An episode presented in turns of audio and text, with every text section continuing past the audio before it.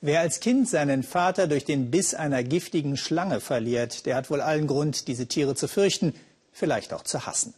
Nicht so Belaid Farus. Er wurde sogar Schlangenbeschwörer und verdient sein Geld auf dem berühmten Platz Jemma el Fna in Marrakesch. Mit seinen Reptilien kämpft er ums Überleben, denn sein gruseliges Schauspiel vor den Touristen ist einzige Einnahmequelle seiner Familie.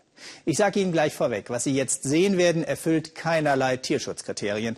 Aber es ist ein Stück Lebenswirklichkeit in Marokko. Stefan Schaaf hat Belaid Farus und seine Schlangen getroffen.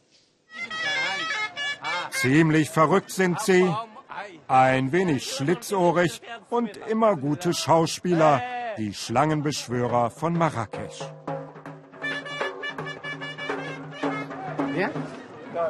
Belaid Farous ist so ein Reptilienflüsterer. Seit über 30 Jahren praktiziert er dieses Gewerbe, legt Touristen, ob sie wollen oder nicht, Nattern um den Hals und kassiert für dieses Gruselgefühl seinen Obolus. Ich kenne keine Angst, erklärt mir Belaid. Für mich ist das ein normaler Beruf, mit dem ich eben meine Familie ernähre. So hat es schon mein Vater gemacht. Trommler, Gaukler und Medizinmänner, sie alle tummeln sich auf dem legendären Platz von Marrakesch, Jemma Elfna.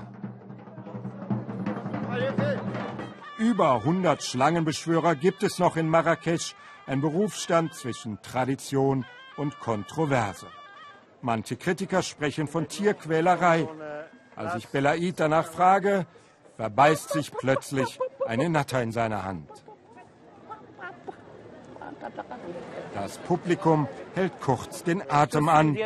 Seht ihr, sagt er, die Schlangen sind wirklich gefährlich, aber für mich sind sie wie meine Kinder. Macht euch keine Sorgen. In einer Holzkiste transportiert Kollege Sadek die Reptilien nach Hause am späten Nachmittag ist Dienstschluss. Für den internationalen Jetset hat Marrakesch einen magischen Klang, doch für Menschen wie Belaid und seine große Familie ist es ein schwieriges Leben. Wegen der globalen Krise kämen weniger Touristen und bei denen die kämen, sitze das Geld auch nicht mehr so locker. Alles wird teurer, die Miete, Strom und Wasser. Wenn ich Glück habe, verdiene ich vielleicht 10 Euro am Tag. Deswegen muss ich täglich auf den Platz, damit wir über die Runden kommen. In einem Abstellraum bewahrt er seinen Schatz auf. Sieben Kobras, zwei Puffottern und fünf Nattern. Einmal die Woche werden sie gefüttert. Sie also bilden das Grund oder vielleicht besser das Risikokapital seines Unternehmens.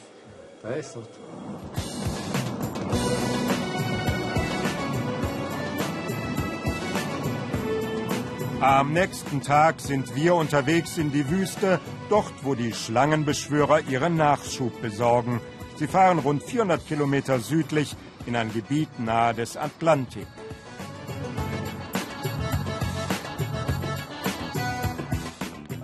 Mit ihrem ortskundigen Freund Abdelrahim gehen sie auf Suche. Mit Spiegeln forschen die drei Männer nach den Schlangen. Belaid erzählt uns, dass sein Vater jung an einem Kobrabiss verstorben sei. Ihn habe das aber nicht abgeschreckt. Unter einem Busch findet er eine hochgiftige Puffotter.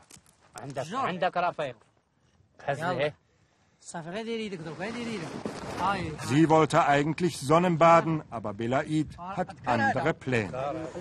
Er zeigt uns die hohe Kunst des Schlangenfangens, nichts für schwache Nerven.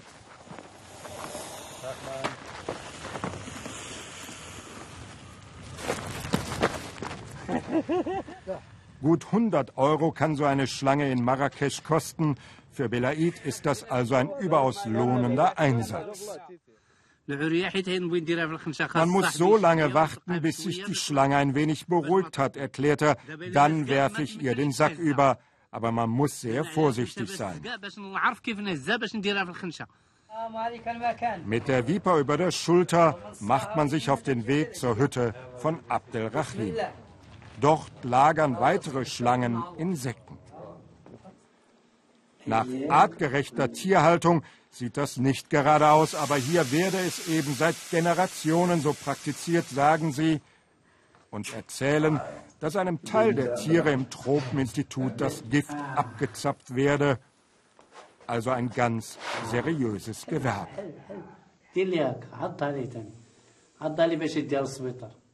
Sehen Sie, für uns in der Wüste gibt es kaum Alternativen. Wir leben von den Schlangen. Ich fange sie und kann sie dann an Leute wie Belaid weiterverkaufen.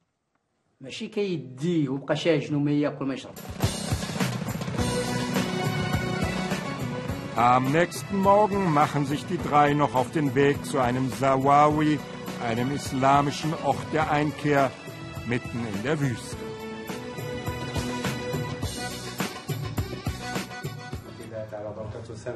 Am Grab eines islamischen Weisen haben sich die Schlangenbeschwörer versammelt. Ein Stoßgebet zu Allah kann nie schaden, denkt sich wohl Belaid und bedankt sich für die erfolgreichen Tage in der Wüste.